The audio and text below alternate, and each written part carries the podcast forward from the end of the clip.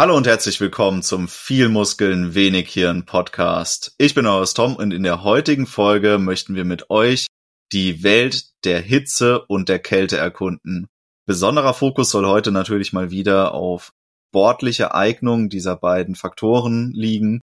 Allerdings gehen wir auch auf gesundheitliche Faktoren des Ganzen ein. Ich bin wie immer begleitet durch meine wundervollen Co-Hosts Simon und Tim. Hitze und Kälte sind ja, die zwei gegensätzlichen Elemente der Temperaturwahrnehmung. Ich habe mich so ein bisschen im Vorgespräch gefreut, dass Tim mal wieder auf sein Lieblingstemperatursystem eingegangen ist, nämlich Kelvin.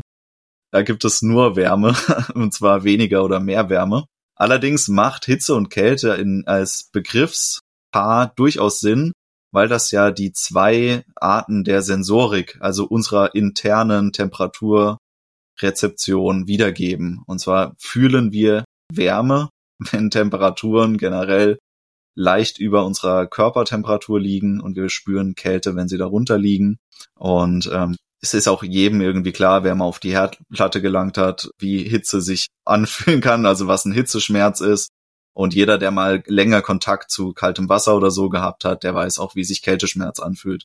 Es sind also sensorisch schon zwei sich gegenüberstehende Welten, und jetzt haben wir gerade ja zwei Negativbeispiele gebracht, nämlich die, der Schmerzfaktor, ab da, wo es nämlich ungesund für uns wird.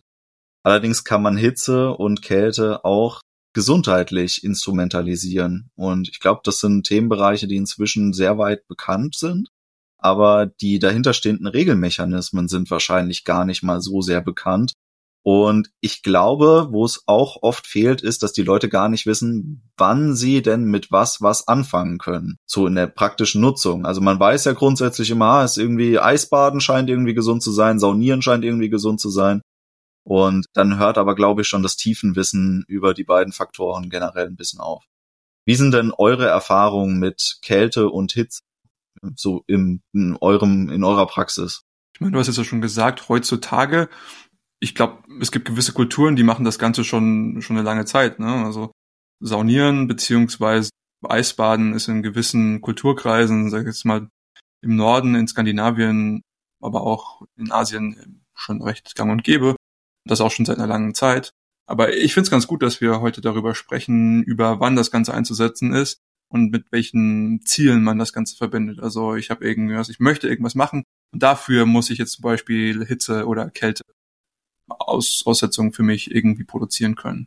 Ich glaube, ich habe von uns dreien noch am wenigsten Erfahrung damit. Ich habe als mal, wenn ich die Möglichkeit und den Zugang zu einer, einer Sauna, ob das jetzt Infrarot oder normal ist, habe, dann nehme ich das gerne mal wahr und fühle auch, dass das sehr, sehr gut ist. Und was weiß ich, wenn ich mich gerade sehr, sehr mutig fühle, kriege ich auch mal eine kalte Eisdusche hin. Das ist in Ordnung, vielleicht eher weniger im Winter. Aber das ist so meine, meine Erfahrung mit, mit dem Ganzen und äh, ich freue mich auch wirklich noch ein bisschen was drüber zu lernen. Also ich muss sagen, bei mir ist es so ein bisschen biased Richtung Kälte. Da habe ich sehr, sehr viel mehr Erfahrung mit. Und zwar habe ich vor, lass mich nachdenken, 2016, also vor acht Jahren ungefähr, sieben, acht Jahren, habe ich angefangen, kalt zu duschen morgens, also richtig kalt, so kalt, wie es halt im, aus dem Wasserhahn geht. Und ja, das hat das ist eine der wenigen Sachen, die ich seit dieser Zeit wirklich im Prinzip jeden Tag mache. Natürlich gibt's da Ausnahmen. Wenn ich irgendwie schwer erkältet bin oder sowas, dann mache ich es nicht. Aber ich würde sagen, ich mache das nördlich von 350 Mal im Jahr seit diesen acht Jahren. Und das ist wirklich eine der Sachen, die mich am regelmäßigsten begleitet seit meiner Jugend. Und ich muss wirklich sagen, ich kann das nur weiterempfehlen. Das wird heute wahrscheinlich auch eine, eine Lobbyarbeit in diese Richtung sein, möglichst viele Menschen mal da in die Richtung zu bringen, mal die eigene Nase in eine kalte Dusche zu halten. Und tatsächlich, wenn man kalte Dusche sagt, die meisten Menschen denken jetzt, ich muss da irgendwie fünf Minuten oder so das aushalten. Das stimmt überhaupt nicht. Es geht gerade morgens hauptsächlich um den Cortisolschock, den man kriegt, wenn man diese Exposure am ganzen Körper hat. Am besten beginnt man dann auch direkt am Schädel. Und das hat sich eigentlich innerhalb von 20 Sekunden, vielleicht 30 Sekunden erledigt. Also es ist nicht sonderlich Zeit. Yes. Es ist nicht sonderlich zeitaufwendig. Also ich habe mir auch sagen lassen, dass es besser ist, wenn man vielleicht erst, was weiß ich, mit den Extremitäten anfängt. Anfängt, aber ich glaube, das ist dann einfach weniger Schockfaktor, oder? Yes, also mir geht's nur darum, den Schockfaktor zu haben. Und den habe ich äh, tatsächlich seit acht Jahren in diesem Prinzip nicht verloren. Ich habe das jeden Tag, den Schock. Aber wie gesagt, ich beginne auch am Schädel. Wenn man jetzt anfängt, kann man natürlich auch erstmal mit den Füßen und so weiter anfangen, aber da muss man sich halt bewusst sein, dadurch wird es länger dauern. Und gerade am Anfang ist das sehr unangenehm. Also das ist wirklich unangenehm. Und deswegen bin ich eher der Typ, der sagen würde, fangt oben an, macht es ganz kurz, zehn Sekunden und danach abtrocknen und geht's eigentlich. Also für diejenigen unter euch, bei denen Kaffee schon nicht mehr so gut wirkt, ihr habt euren ersten praktischen Tipp jetzt schon erhalten in den ersten zehn Minuten. Der ist auch gar nicht so schlecht. Also gerade um in den Tag reinzustarten, ist Kälteexposition was sehr Schönes. Ähm, es gibt immer so einen Richtwert für die Dauer, der man Kälte wöchentlich ausgesetzt sein sollte um das volle Spektrum. Ne? Also Tim ist jetzt gerade sehr spezifisch schon geworden, was er dafür Nutzen draus ziehen möchte, wenn man das volle Spektrum der gesundheitlichen Vorteile aus der Kälte ziehen möchte, dann wird immer so ja elf Minuten beraumt, die man sich dafür Zeit nehmen sollte innerhalb einer Woche. Das dann halt eben aufgeteilt auf idealerweise mehrere Sessions, die dementsprechend auch nicht so besonders lang sein müssen. Also wir reden hier von Sessions, die so zwischen fünf bis zwei Minuten nur dauern. Und dann macht man das einfach ein paar Mal die Woche. Und dann fährt man schon sehr gut, was die Benefits nämlich daraus hm, angeht. Ich selber würde auch sagen, dass ich deutlich, deutlich mehr Erfahrung mit Kälteexposition habe, als jetzt mit Hitze und Saunieren. Bei mir ist es ähnlich wie bei Tim tatsächlich, dass ich sehr, sehr oft schon lange Phasen hatte, in denen ich regelmäßig kalt geduscht habe, um den Tag zu starten, aber auch zwischenzeitlich dann immer mal wieder kalte Duschen genutzt habe, zum Beispiel als Pre-Cooling vorm Sport. Dafür gibt's nämlich auch sehr interessante Untersuchungsergebnisse, dass Pre-Cooling da die Trainingsleistung erhöhen kann. Gerade wenn man sich jetzt Kraftsport befindet, also als Ausdauersportler ist das natürlich weniger gut geeignet, aber im Kraftsport ist es so, dass gerade wenn man seine Extremitäten kurz vor einer Trainingseinheit nochmal kühlt und das muss gar nicht unbedingt in Form von Wasser passieren. Also man kann das auch zum Beispiel mit Kältepads oder sowas machen, dass durch das kurzzeitige Absenken der Körperkerntemperatur der Körper leistungsfähiger im Training wird, weil Blut aus den Extremitäten und aus den äußeren Hautschichten eben abgezogen wird, in die inneren Organe umgeleitet wird und die dadurch besser durchblutet werden. Und also das ist, wie gesagt, so ein, ich würde mal sagen, so ein, ein Trainingstipp, der aus dem Bereich Biohacking kommt, der allerdings in Profisport schon deutlich verbreiteter ist. Also die haben dann halt eben diese Cryo-Chambers, in die sie sich ganz körpermäßig reinstellen können, die dann Lufttemperaturen von über minus 100 Grad erreichen können. Funktioniert in dem Fall übrigens nur, weil es nämlich reine Luftkühlung ist. Luft ist ein sehr, sehr schlechter Wärmeaustauscher. Wenn äh, das jetzt zum Beispiel flüssiges Medium wäre, Wasser fällt ja in dem Fall raus, aber wenn es halt ein potenzielles flüssiges Medium wäre, dann würde man sofort an einem Kälteschock sterben. Aber ähnlich wie in einer Sauna, in der man äh, nicht wie ein Ei hart gekocht wird, wenn die Sauna mal die 90 Grad knackt, ist es eben so, dass die durch den Luftaustausch der Körper eben nicht so schnell unterkühlt und überhitzt. Intensiver mache ich jetzt tatsächlich seit diesem Jahr das Eisbaden im Freien, also einfach halt die, die natürliche Kälte, die wir jetzt gerade im Winter haben, ausnutzen und draußen Eisbaden gehen. Und was ich dabei festgestellt habe, ist, dass es doch nochmal was ganz anderes ist, wenn man in einem natürlichen Gewässer der Kälte ausgesetzt ist, als in einer sehr kontrollierten Situation, in der man einfach nur den Duschgriff anfassen muss und man kann was daran ändern, dass es einem kalt ist. Also es ist eine sehr mentale Geschichte. Und wie Tim das einleitend schon gesagt hat, es wird nicht wirklich besser. Also egal wie trainiert man ist, es ist immer wieder der, derselbe Schock, dem man ausgesetzt wird. Es wird tatsächlich ein Stückchen besser, weil man weiß ganz genau, was auf einen zukommt und kann deswegen damit besser umgehen. Das ändert nichts daran, dass selbst der erfahrenste Eisbader immer noch eine mentale Vorbereitung braucht, bevor er dann sich der Kälte aussetzt. Also es wird in dem Sinne nicht besser, weil das einfach eine sehr natürliche Körperreaktion ist. Dazu gleich mal eine Frage. Ich habe da jetzt nichts direkt zu gefunden, deswegen auch nochmal an, an euch beide. Es gibt ja so einen bestimmten Punkt der Wassertemperatur, ab der man das als akut schmerzhaft empfindet. Ne? Und ich erinnere mich daran, weil ich war eine Zeit lang auf dem Internat und da war es immer so, dass die Sonntagnacht die Heizkörper irgendwie ausgeschalten hatten, weil da niemand da war, der das praktisch regulieren konnte. Und dann war Montag früh immer kein warmes Wasser. Und das war in den Bergen. Und deswegen war Montag früh manchmal im Winter dann das Wasser so kalt, dass wenn man sich da die Haare waschen wollte, am Waschbecken zum Beispiel, dass es richtig gebrannt hat am Schädel, oder? Und da, da habe ich mir, ich habe es noch nie irgendwie rausgefunden, welche Temperatur das dann wohl war. Ich hatte da, da war ich wirklich noch kleiner, da hatte ich keine Ahnung, wie, ob ich das mal messen sollte oder so. Und deswegen, ob ihr das vielleicht wisst, weil, also ich glaube, dass es unter fünf Grad ist, aber ich bin mir da nicht ganz sicher, muss ich ehrlich gestehen. Also aus meiner persönlichen Erfahrung heraus, ab zehn Grad Wassertemperatur hat man auf jeden Fall diesen initialen Schmerzreiz, wenn die Vasorestriktion einsetzt, also wenn die Blutgefäße sehr schnell kontrahieren. Und unter fünf Grad ist das Wasser wirklich unangenehm kalt. Also über fünf Grad lässt sich alles noch relativ gut ertragen. Aber wenn man die fünf Grad Grenze unterschreitet, dann wird's sehr, sehr schnell sehr schmerzhaft und es hört auch nicht wirklich auf.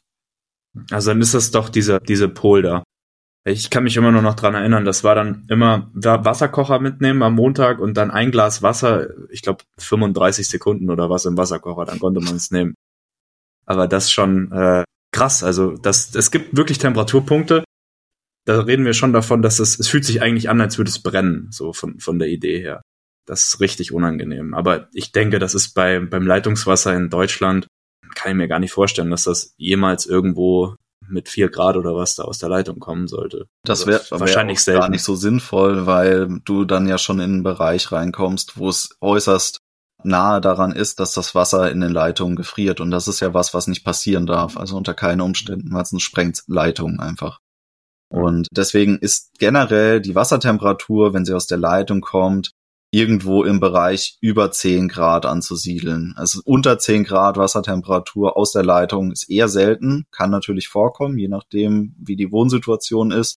Im Schnitt sind es eher so, ja, 14 Grad um den Dreh rum. Plus, minus ein, zwei Grad.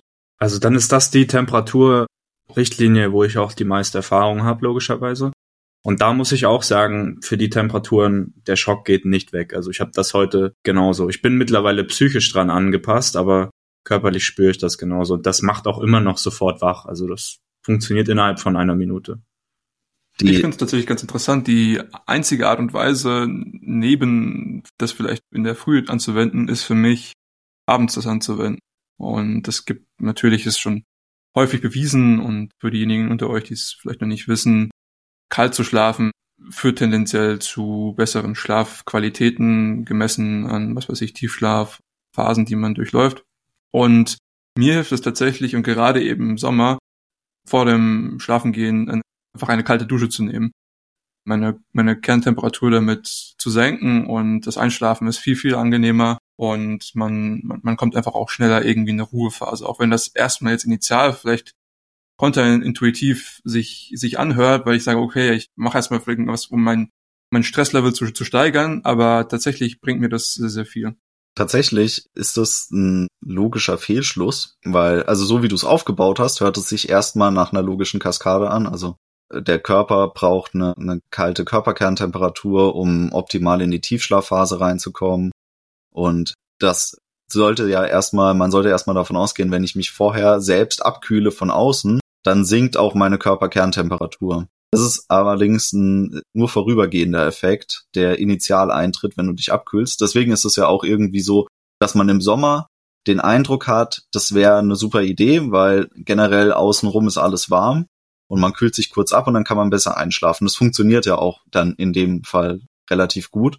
Was aber nachhaltig besser funktioniert, ist Saunieren am Abend weil der Körper genau das Gegenteil immer, äh, Gegenteil von dem versucht zu erreichen, dem er ausgesetzt ist. Also wir versuchen ja irgendwie wieder auf den, auf unser, unsere isostatisches Niveau zu kommen. Das heißt, wenn wir uns stark abkühlen von außen, dann versucht der Körper sich wieder aufzuwärmen. Also er erhöht die Körperkerntemperatur wieder. Natürlich eigentlich nur bis auf das Maß, wo er eigentlich vorher war, bevor er abgekühlt worden ist. Wenn wir uns jetzt aber unter eine Decke legen, dann erhitzen wir uns natürlich noch ein Stückchen weiter. Und beim Saunieren ist es genau umgekehrt. ausgedehnte Saunasession am Abend würde dafür sorgen, dass wir über einen längeren Zeitraum unsere Körperkerntemperatur senken, weil wir eben einem extremen Hitzestress vorher ausgesetzt waren. Es ist das Post-Cooling nach dem Saunieren, das auftritt. Also es kann auch sein, dass einem nach einer sehr langen Hitzeaussetzung, dass einem dann, dass man sehr kälteempfindlich wird, weil der Körper eben runtergefahren hat. Das ist dann also die Story, dass man beispielsweise in den warmen Ländern sehr häufig warmen Tee trinkt. Zum Beispiel. Man würde ja eigentlich denken, müssen die nicht einfach eisgekühlte Getränke trinken, sondern nein. Das würde ja genau den gegenteiligen Effekt bewirken. Verstehe. Aber bei mir geht es tatsächlich eigentlich hauptsächlich um das, das Einschlafen. Aber du hast natürlich recht, äh, man, man fährt dann, fährt dann wieder hoch. Das stimmt, ja. Man muss ergänzend vielleicht noch zu der Temperaturgeschichte beim Schlaf anmerken, dass wir theoretisch eigentlich Temperatur, die normal ist oder bisschen höher als normal, gut aushalten können im Schlaf. Wichtig ist nur beim Schlaf, dass die re verschiedenen Regionen bestimmte Temperaturzonen nicht unter- oder überschreiten. Und was gerade beim Einschlafen extrem wichtig ist, ist, dass unsere Füße knapp über der Durchschnittstemperatur sind und unser Gehirn knapp darunter. Und das kriegst du mit einer kalten Dusche, glaube ich, richtig gut hin, vor allem fürs Einschlafen. Das habe ich auch schon öfters ausprobiert und ich muss sagen, das funktioniert sehr zuverlässig, wenn es denn heiß ist im Sommer, weil dein Kopf natürlich als, als am meisten betroffen ist. Und das Wasser läuft ja dann deinen Körper runter und macht die Füße dann nicht ganz so halt. Und wenn man das dann noch mit dem Lifehack verbindet, dass das Bett ein wenig schräg steht, also dass das Gehirn über dem Körperschwerpunkt und die Füße unter dem Körperschwerpunkt sind, dann erhöht diese Kreislaufbeschleunigung, die danach eintritt, ja auch mehr die Fußtemperatur als das im Kopf. Und ich denke, das waren etwa 34 Grad Celsius, die das Gehirn haben muss, damit man einschlafen kann. Und das ist ja nicht viel. Also normal haben wir eh knapp 36. Das kriegt man dann schon gut hin.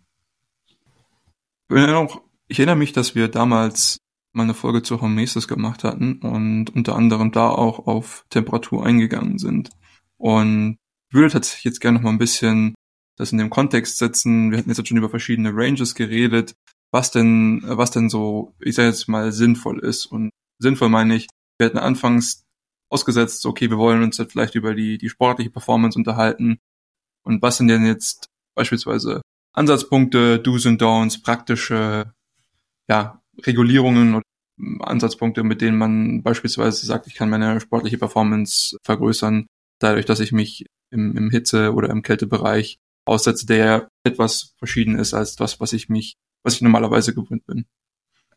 Wenn wir uns jetzt über Eisbaden im Kontext von, ich mache es jetzt mal spezifisch auf unser Fachbereich Krafttraining im erweiterten Sinne anwenden, dann ist es, es gibt einen ganz wichtigen Faktor, den man da berücksichtigen sollte und der ist eben, dass man, wenn man Eisbaden direkt unmittelbar nach dem Training durchführt, dass man sich damit die, den Muskelaufbaueffekt, den Hypertrophieeffekt des Trainings ziemlich zerschießen kann. Also da gibt's verschiedenste Studien und Untersuchungen, die belegt haben, dass Eisbaden direkt nach dem Training sowohl den Erfolg des Krafttrainings, also der messbare Kraftzuwachs und auch der messbare Muskelzuwachs erniedrigt ist, als auch die, die generelle Regenerationsdauer nach dem Training. Das gilt allerdings nur in diesem immediären Bereich, nachdem wir trainiert haben.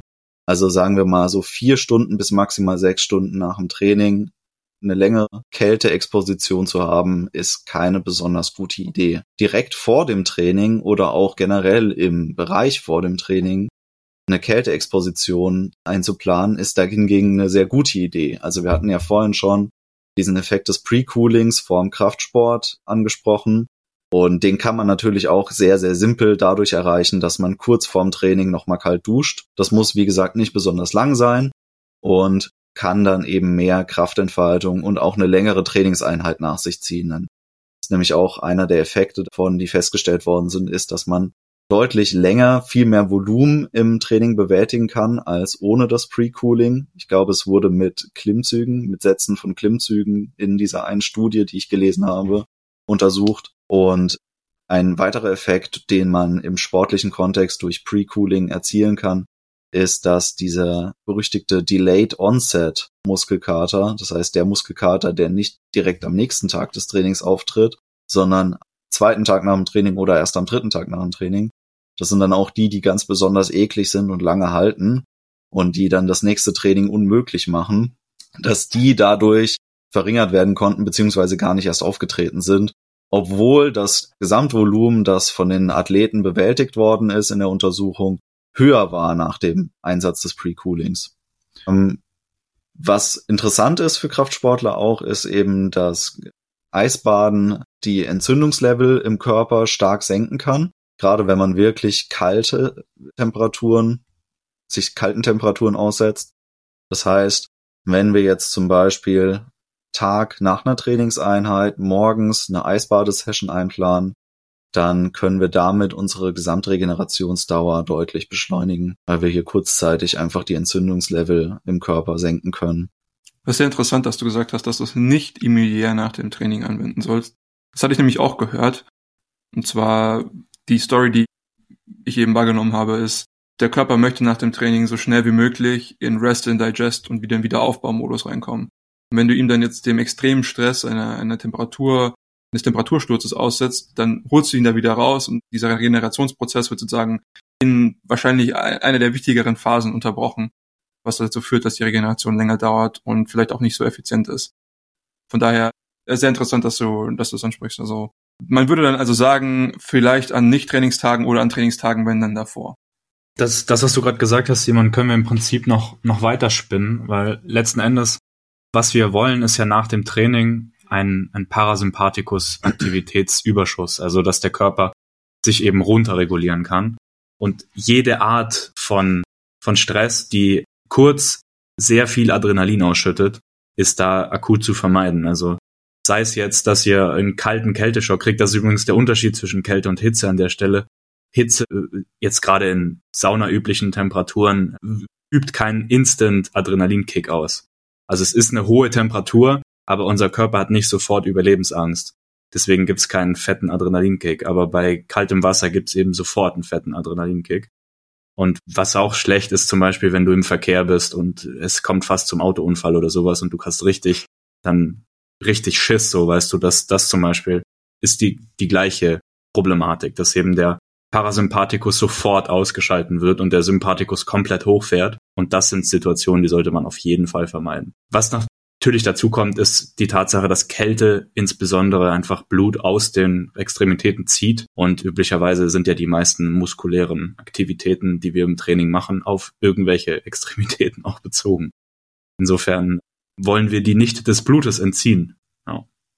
Das ist die eine Seite der Medaille. Die andere Seite der Medaille kennt man vielleicht davon, dass man öfters mal davon abgeraten bekommt, Antioxidantien vorm, während oder kurz nach dem Training zu konsumieren. In übermäßigem Maße. Also wenn man jetzt so irgendwie, keine Ahnung, weiß ich nicht, ein bisschen Obst gegessen hat vorm Training. Inshallah, es wird nicht schaden. Aber wenn man, wenn man sich mit bis unters Dach mit Vitamin C oder mit irgendwelchen noch krasseren entzündungshemmenden Stoffen zuballert, dann wird der Trainingseffekt nicht mehr besonders hoch ausfallen. Also wir haben das ja schon in unserer Hormesis-Folge mal sehr gut ausgeführt.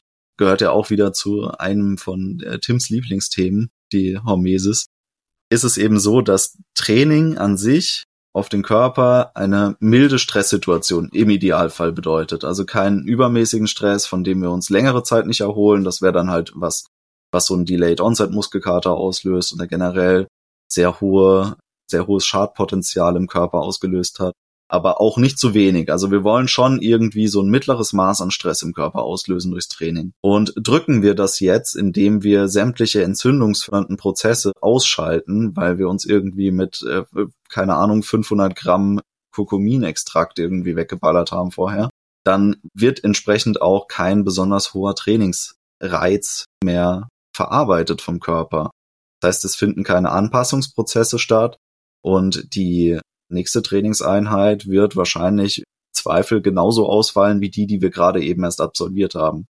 Und aus einem Progressionsgedanken im Sport heraus betrachtet, ist das nicht so wirklich das, was man haben möchte.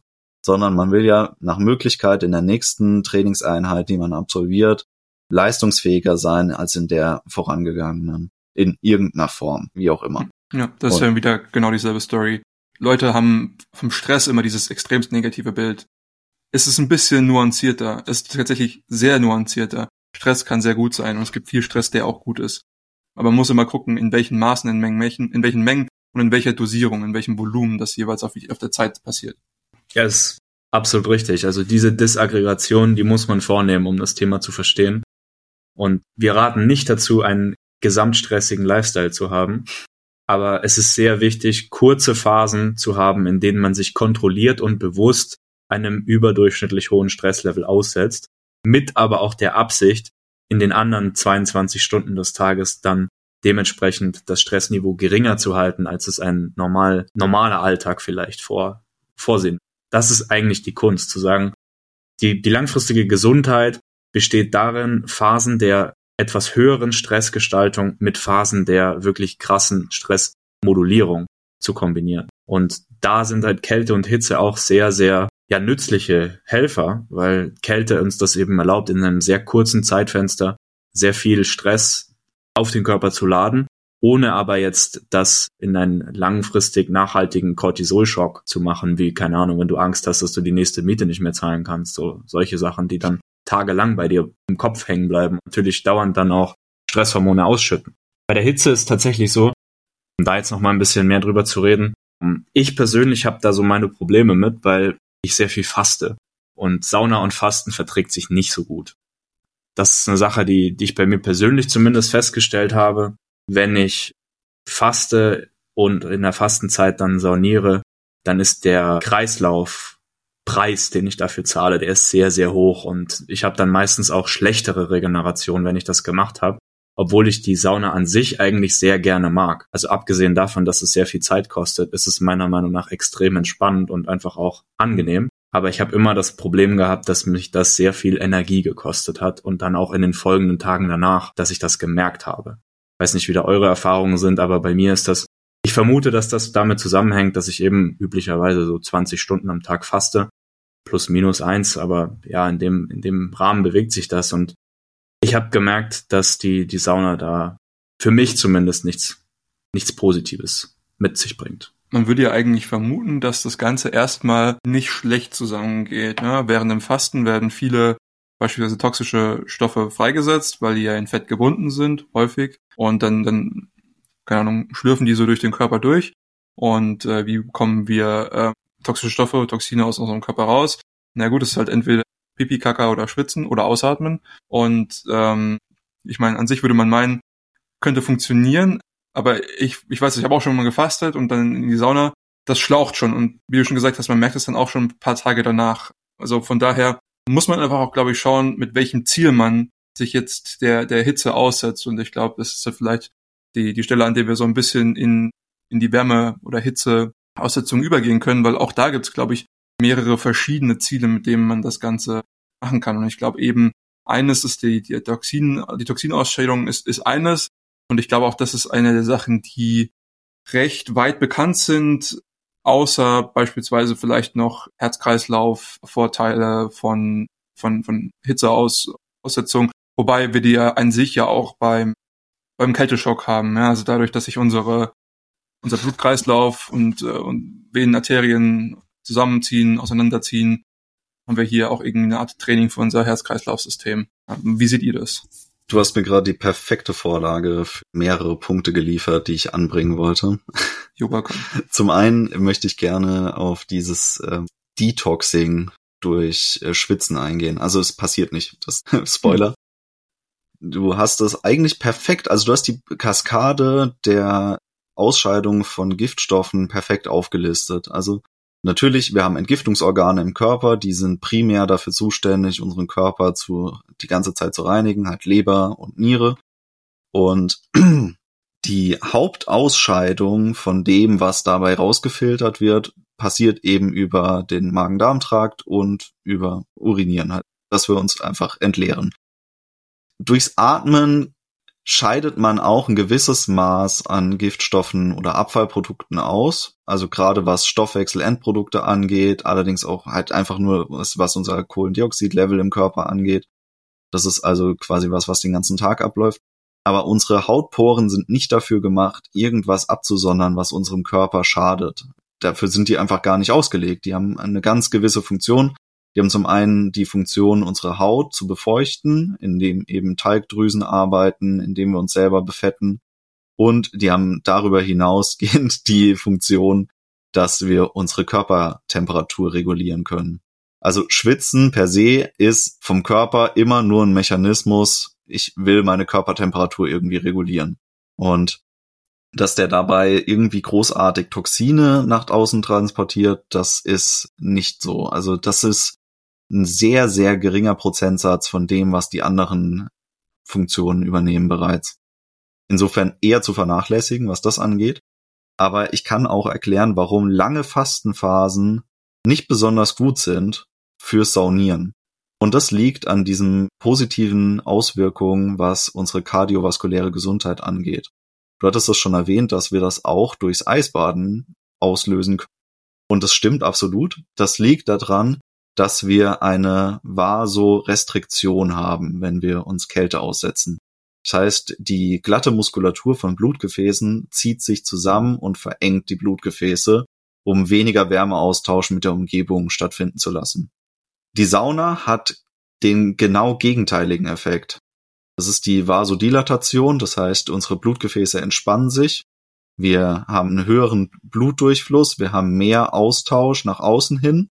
Und das ist deswegen eine Herausforderung für unser kardiovaskuläres System, weil sich die Volumeneinheit, die das Herz pro Zeit durch unsere Adern bewegen muss, deutlich erhöht. Also es ist, es ist nicht wenig, dass wir da mehr le leisten müssen.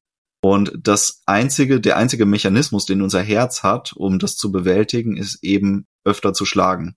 Und deswegen ist es auch so, dass Ausdauerathleten oder generell Leute, die äh, High-Intensity-Training machen, die Sauna teilweise ausnutzen, das ist wieder so ein sportlicher Biohack, um ihre Trainingseinheit quasi kostenfrei zu verlängern. Hm. Also teilweise ist es so, dass man kennt ja diese Assault Bikes zum Beispiel, das ist so eine berüchtigte Kardiomaschine, dass die von Athleten einfach mit in die Sauna reingestellt werden, sie da ihre letzte Einheit darauf absolvieren und danach halt weiter saunieren, weil eben dadurch diese, diese hohe Herzfrequenz weiter aufrechterhalten wird, ohne dass du gleichzeitig den, den muskulären Aspekt mit bedienen musst, indem du dich eben betätigst irgendwie körperlich. Und genau, also das Saunieren ist gut für unsere Herzgesundheit, weil unser Herz in der Phase sehr viel Arbeit leisten muss einfach. Es wird aktiv trainiert und beim Eisbaden ist es umgekehrt. Da wird unser Blutkreislaufsystem trainiert, indem wir eben die glatte Muskulatur kontrahieren, was auch, auch wieder einen Trainingseffekt hat und beides wirkt sich sehr positiv aus. Das sieht man auch in verschiedenen Untersuchungen, was die Mortalitätsraten angeht von Anwendern der beiden Methodiken.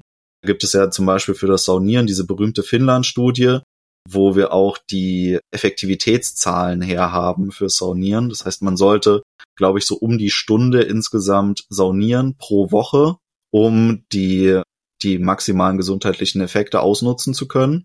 Während das ja beim Eisbaden nach elf Minuten recht schnell erledigt ist. Also eine Stunde saunieren, das dauert schon ein bisschen, ist man ein bisschen mit beschäftigt. Eisbaden geht sehr schnell. Aber interessanterweise ist es so, dass kürzere Fastenperioden und Saunieren einen sehr, sehr interessanten Effekt haben, den wir sportlich nutzen können. Weil wenn man so ein Fastenfenster von sechs Stunden vorm Saunieren einhält und dann eine ausgedehnte Sauniersession macht, das heißt, man ist da schon eine halbe Stunde dann drin, dann steigert das die HGH-Produktion des Körpers um bis zu das 16-fache vom normalen. Also es ist utopisch viel höher was man da raussteigern kann. Es wird allerdings empfohlen, dass man das maximal einmal pro Woche macht. Ah, wenn das funktioniert, mache ich das immer. also für diejenigen unter euch, HGH, Human Growth Hormone, das ist das Wachstumshormon, gerade im Kraftsport natürlich sehr, sehr hilfreich. Klar, ich möchte, möchte Muskeln aufbauen, ich möchte den Trainingsreiz optimal ausnutzen. Und wenn ich dann die, den, den hormonalen Trigger dafür erhöhen kann, dann ist das natürlich ein super Ding. Von daher sehr interessant. Und ich glaube, das merkt auch jeder, der kurz vorm Saunieren mal gegessen hat. Das macht keinen Spaß. Also ich glaube, man sollte auch hier, ich glaube, sechs Stunden ist auch tatsächlich auch ein sehr, sehr angenehmes Fenster, was, was die, die wahrgenommene Schwere des Ganzen angeht. Ja, also tatsächlich werde ich das im Selbstexperiment früher oder später mal ausprobieren, weil ich langfristig schon plane, ein Home Gym zu haben und eine Saunakabine vermutlich Infrarotsauna, aber ich denke, die Unterschiede sind jetzt nicht so exorbitant. Und da werde ich das auf jeden Fall mal ausprobieren. Aber wenn du, wenn du meinst, dass das sehr unterschiedlich ist, dann empfiehl mir doch mal, welche Art Kabine besser ist für mein, für mein Vorhaben. Infrarot-Saunieren hat sehr viele Gesundheitsvorteile, die normales Saunieren nicht erfüllen kann. Also Infrarotstrahlung ist sowieso unfassbar interessant, was die gesundheitlichen Vorteile angeht. Allerdings ist es so, dass die generellen gesundheitlichen Effekte vom Saunieren bei Temperaturen über 70 Grad generell erst auftreten. Und bei Infrarotkabinen werden Hauttemperaturen von 70 Grad allein schon kaum erreicht. Also man befindet sich normalerweise immer unter den 70 Grad bei, bei Infrarotkabinen. Das heißt, die Effekte sind höchstwahrscheinlich nicht miteinander vergleichbar. Das bedeutet nicht, dass Infrarotkabinen besonders schlecht wären oder dass man deswegen die nicht nutzen sollte. Die haben auf jeden Fall ihre Daseinsberechtigung. Gerade halt was die Mitochondriengesundheit angeht, sind Infrarotkabinen sehr interessant. Aber ich meine, es, es gibt die, die List der Biohacks, die man theoretisch mit Infrarot machen kann, ist gigantisch lang. Also man kann so viel damit erreichen.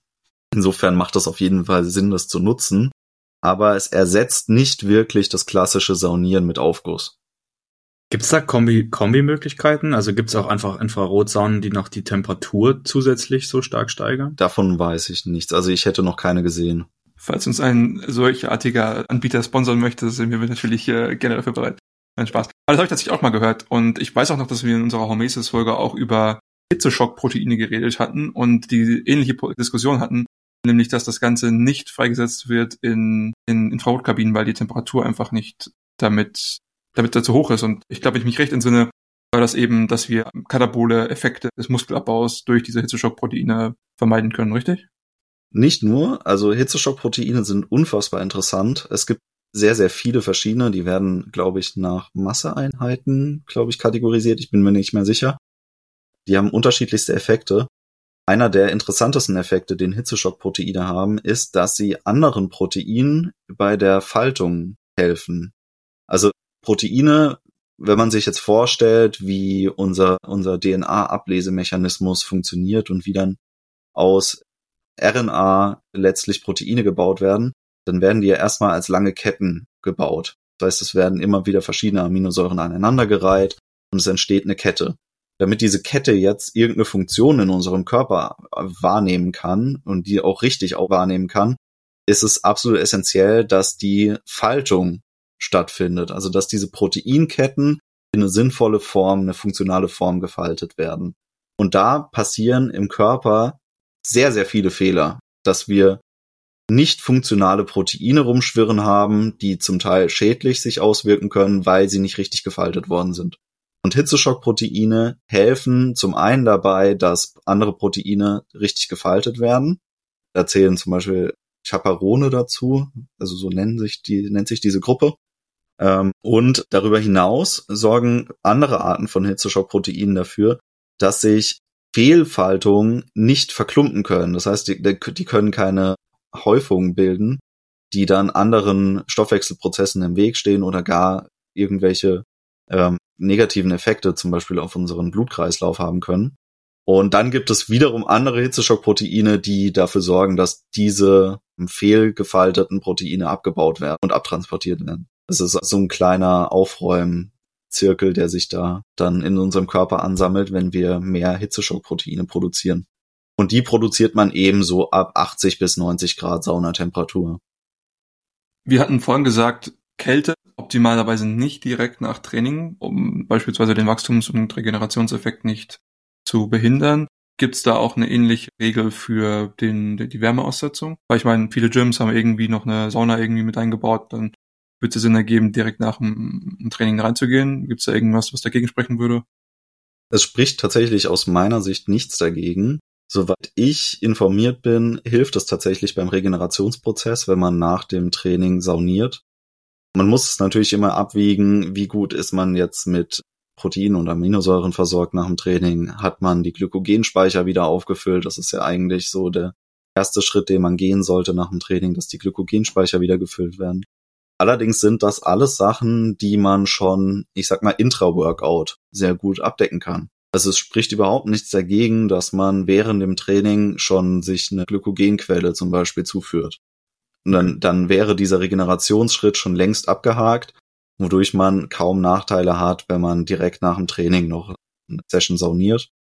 Und alles deutet darauf hin, dass Wärmeaussetzung die Regeneration und das Muskelwachstum erhöht.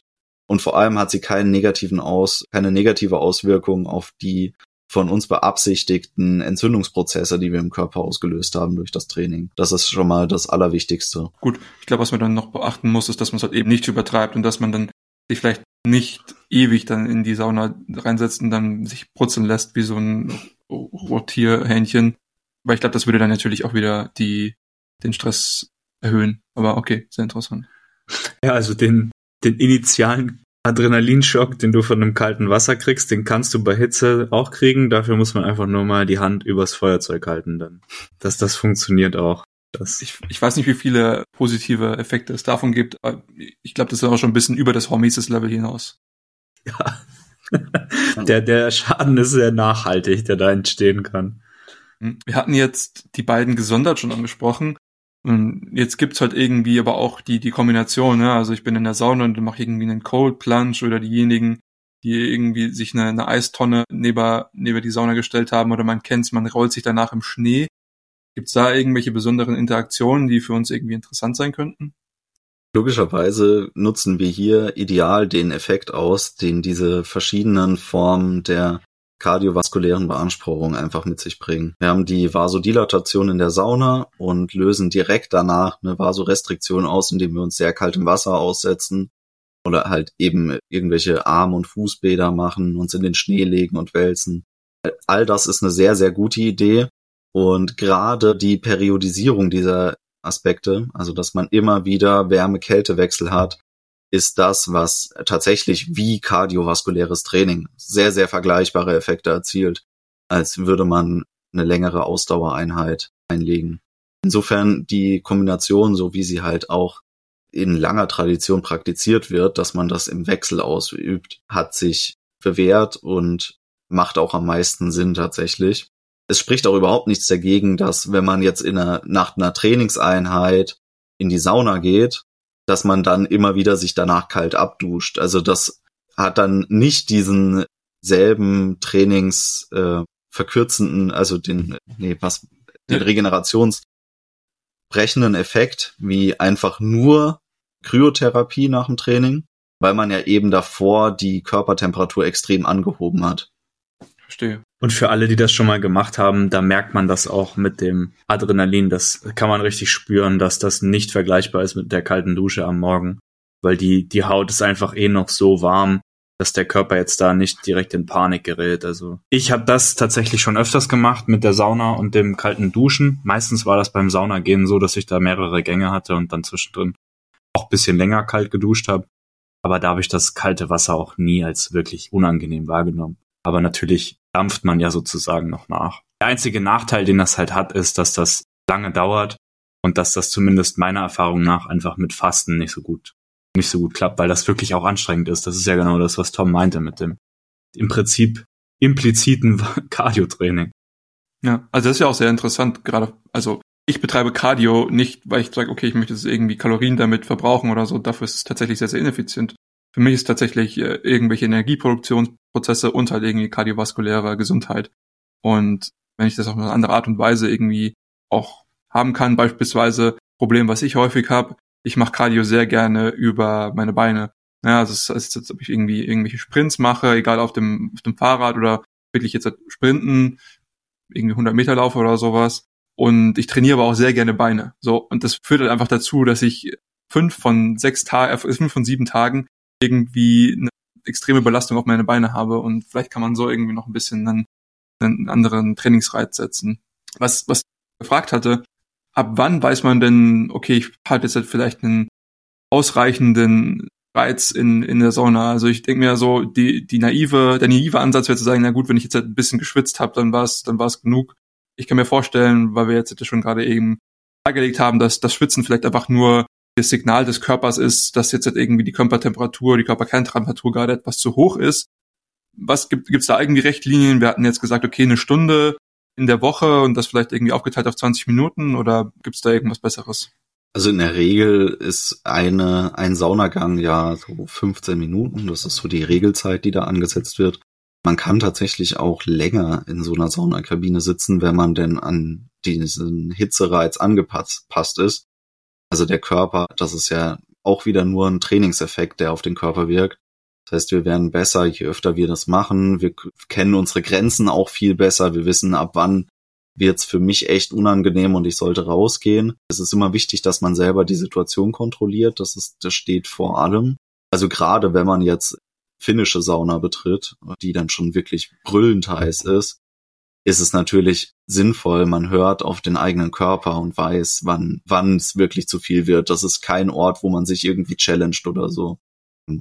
Vor allem, weil es in dem Fall noch mehr als im Training sehr unkontrollierbar werden kann innerhalb kürzester Zeit, wenn man sich denn zu sehr überreizt. Wenn man sagt, oh naja, die anderen bleiben so lange sitzen, dann bleibe ich jetzt auch so lange sitzen, ist immer eine dumme Idee.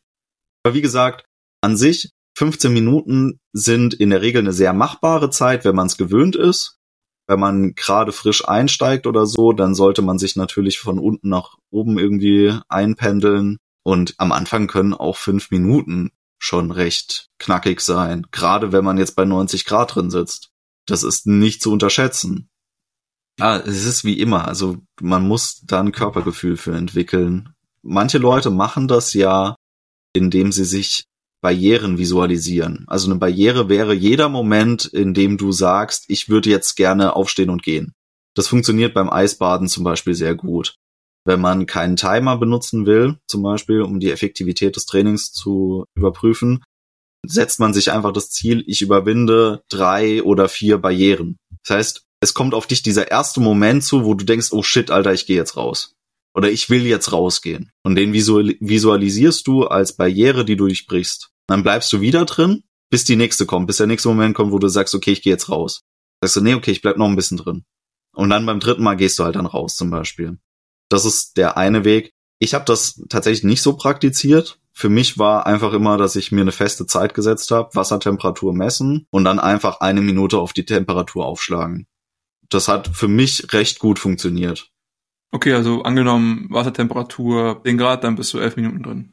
Genau, ja. Wassertemperatur minus 15 Grad, dann gehst du gar nicht rein. Ja, geht auch nicht. Also keine Ahnung, wie viel Salz da drin sein muss, dass es so kalt werden kann. Fair.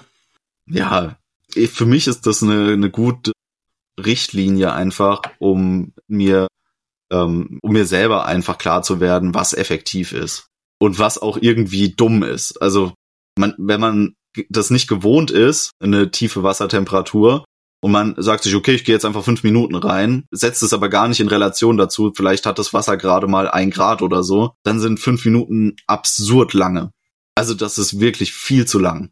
Wenn man aber jetzt eine Woche lang bei derselben Wassertemperatur immer wieder drin war und man weiß, was man handeln kann, dann kann man natürlich auch mal länger drin bleiben.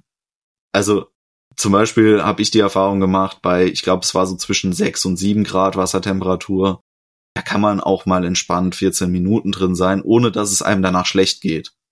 Das lässt sich aber kaum nach unten übertragen, weil später im Jahr war es dann kälter und dann geht man mal fünf Minuten bei unter zwei Grad Wassertemperatur rein und danach geht's einem dann schon irgendwie dreckig. Also das ist, das ist kein Trainingsreiz, den man top-down sehr gut regulieren kann. Also nur weil ich jetzt bei einer höheren Wassertemperatur ganz, ganz lange drin sein kann, heißt es nicht, dass ich bei einer niedrigen Wassertemperatur ganz lange drin sein kann. Man sollte das nicht versuchen irgendwie zu übertragen. Nur weil ihr su super gut darin seid, in eurer Dusche bei ganz kalter Temperatur drin zu stehen, seid trotzdem vorsichtig, wenn ihr dann in Eisbad irgendwie oder in einen gefrorenen See reingeht. Das ist nochmal eine ganz andere Erfahrung, die ihr dann machen werdet. Ja, vielleicht generell an der Stelle den Hinweis, also Kälte, Kälte und Hitzetherapie sind hier ja vor allem Bezug auf gesundheitliche Förderung. Also wir machen jetzt hier keine Challenges oder Guinness World Records, die wir da brechen wollen. Wir machen das nur, damit wir unser Primärziel, einen gesunden und starken Körper zu haben, fördern können. Es geht hier nicht darum, explizit irgendwelche Errungenschaften darin zu erreichen. Und natürlich ist das überhaupt keine Schande, beim ersten Mal auch nur mit 30 Sekunden einmal kurz reinzuspringen und dann wieder rauszurennen. Das ist immer noch sehr, sehr viel besser, als es nie zu machen. Und für die Sauna gilt das Gleiche. Also ich meine, bei der Sauna rennt man nicht sofort wieder raus, weil das hält man besser aus. Wie gesagt, nicht der initiale Adrenalinkick etc. Und wenn ihr dann drei Minuten in der Sauna seid und einfach merkt, das Herz pocht und man will rausgehen, dann geh raus, ruh dich kurz aus und mach's halt nochmal. So, das ist sehr viel besser, als auf Krampf dann zehn Minuten drin zu bleiben und dann zu denken, mach ich nie wieder. Es ist wirklich nur supplementativ, dass man sagt, okay, wie kann man denn noch mehr rausholen für sich in der Gesundheit und halt im Sport. Was beim Eisbaden allerdings noch einen relativ großen Unterschied machen kann, und da gibt's auch interessante Untersuchungen dazu, ist, was man danach macht. Also wärmt man sich danach sofort wieder auf oder setzt man sich der Kälte noch ein bisschen länger aus und wartet, bis der eigene Körper sich wieder aufwärmt. Das heißt, man zittert halt, also man begrüßt das Zittern sozusagen und lässt den Körper sich selbst wieder aufheizen auf natürlichem Wege. Das kann sehr sinnvoll sein. Also das kann die gesundheitlichen Effekte von so einem Eisbad nochmal deutlich erhöhen, wenn man das mitmacht. Das ist allerdings auch was wirklich, was viel Management-Skill braucht. Also man muss sich selber gut kennen, man muss wissen, bis wohin man das für sich selbst gut vertreten kann, dass man sich noch länger der Kälte aussetzt weil auch wenn dies, das nicht mehr so schlimm ist, wenn man dann mal an der Luft ist und selbst wenn draußen die, die Gesamttemperatur unter dem liegt, was man gerade im Wasser erlebt hat, man empfindet das nicht mehr, also Längen empfindet man das nicht mehr so schlimm. Also selbst wenn es draußen irgendwie minus sechs Grad hat und man war gerade bei drei Grad im Wasser. Die sechs Grad fühlen sich viel schöner an. Man sollte aber vorsichtig damit sein. Allerdings hilft das, die mitochondrialen Vorteile besser auszunutzen, die Eis eben auf den Körper hat. Das haben inzwischen bestimmt auch schon sehr viele gehört. Also wir haben unterschiedliche Arten von Fettgewebe in unserem Körper. Das schädlichste Fettgewebe ist das weiße Fettgewebe. Jetzt könnte man noch über auf subkutan und nicht subkutan eingehen, ist auch egal. Weißes Fettgewebe ist im Endeffekt einfach nur ein Energiespeicher des Körpers. Da ist einfach nur Energie drin. Es gibt allerdings auch beiges oder braunes Fettgewebe und die sind gleichzeitig auch sowas wie kleine Wärmeproduzenten des Körpers. Das heißt, es ist Fettgewebe, in dem Mitochondrien ausgebildet sind, die dann dementsprechend das Fett, in dem sie ein, eingelagert sind, auch gleich verstoffwechseln können und damit zur Wärmeproduktion des Körpers beitragen. Logischerweise erhöht sich unser Anteil an beigen und braunem Fettgewebe deutlich, wenn wir uns öfter Kälte aussetzen. Das heißt, wir werden effizienter darin, Energie umzusetzen im Körper. Mehr Mitochondrien sind generell immer eine gute Idee im Körper. Gut, ganz generell vielleicht auch nicht. Mitochondrien sind ja auch das, was den oxidativen Stress in unserem Körper auslöst. Aber trotzdem, also im Fettgewebe wahrscheinlich eine gute Idee. Das ist, wie gesagt, einer der, der sehr interessanten Effekte, die Kälteexposition auf unserem Körper haben, dass wir eben Fettgewebe mit Mitochondrien bilden, was man im Normalfall eher bei Säuglingen findet, bei Menschen. Ja, cooler Hinweis auf jeden Fall. Also ich würde sagen, von meiner Seite aus schon mal danke für, für euren Input. Das hat mir echt Spaß gemacht. Es war richtig viel, was ich mitnehmen konnte. Und ich werde das mal ausprobieren mit diesen elf Minuten Kälte und eine Stunde Hitzetherapie pro Woche ungefähr und schauen, ob ich mich da rantasten kann. Bei der Hitze weiß ich nicht, ob das so gut klappt bei mir, aber Kälte auf jeden Fall und vielleicht machen wir dann irgendwann mal ein Update und schauen, wie sich das entwickelt hat. Weil grundsätzlich muss ich sagen, glaube ich schon, dass man mit diesen 70 Minuten Aufwand pro Woche sind ja nur 10 Minuten am Tag eigentlich, kann man, glaube ich, für die Gesundheit sehr, sehr viel machen. Ja, auch von meiner Seite, ich habe wieder super viel gelernt. Wie gesagt, als sehr, sehr blutiger Anfänger hier heute reingegangen. Äh, immer noch blutiger Anfänger, aber mit mehr Wissen das ist ja alles, was zählt. Von daher vielen, vielen Dank euch beiden für, für den Input und ja, noch irgendwelche finalen Worte Tom deinerseits. Ja, geht mal in die Natur raus ins Eiswasser. Die Erfahrung an sich ist eine deutlich andere als in, in einer kontrollierten Umgebung. Und es hat was sehr Primales, wenn man sich einfach in, in einen Fluss setzt oder in den See. Gerade jetzt kann man es noch ausnutzen. Der Winter ist nicht mehr lang. Ihr habt selber in der Hand, die Erfahrung zu machen. Ansonsten müsst ihr halt den kompletten Sommer wieder warten, bis es wieder losgehen kann. Jetzt geht's noch. In dem Sinne, vielen Dank euch fürs Zuhören. Falls ihr irgendjemanden kennt, der auch gerne etwas über Hitze- und Kältetherapie oder sonstige interessante Themen wissen möchte, gerne weiterleiten. Wir freuen uns immer sehr gerne über neue Zuhörer. Falls ihr irgendwelche Fragen habt, lasst sie uns gerne zukommen. Die jeweiligen Kanäle findet ihr in der Beschreibung dieses Podcasts. Und dann bleibt mir nichts anderes als übrig zu sagen. Macht's gut, bis zum nächsten Mal, stay frosty.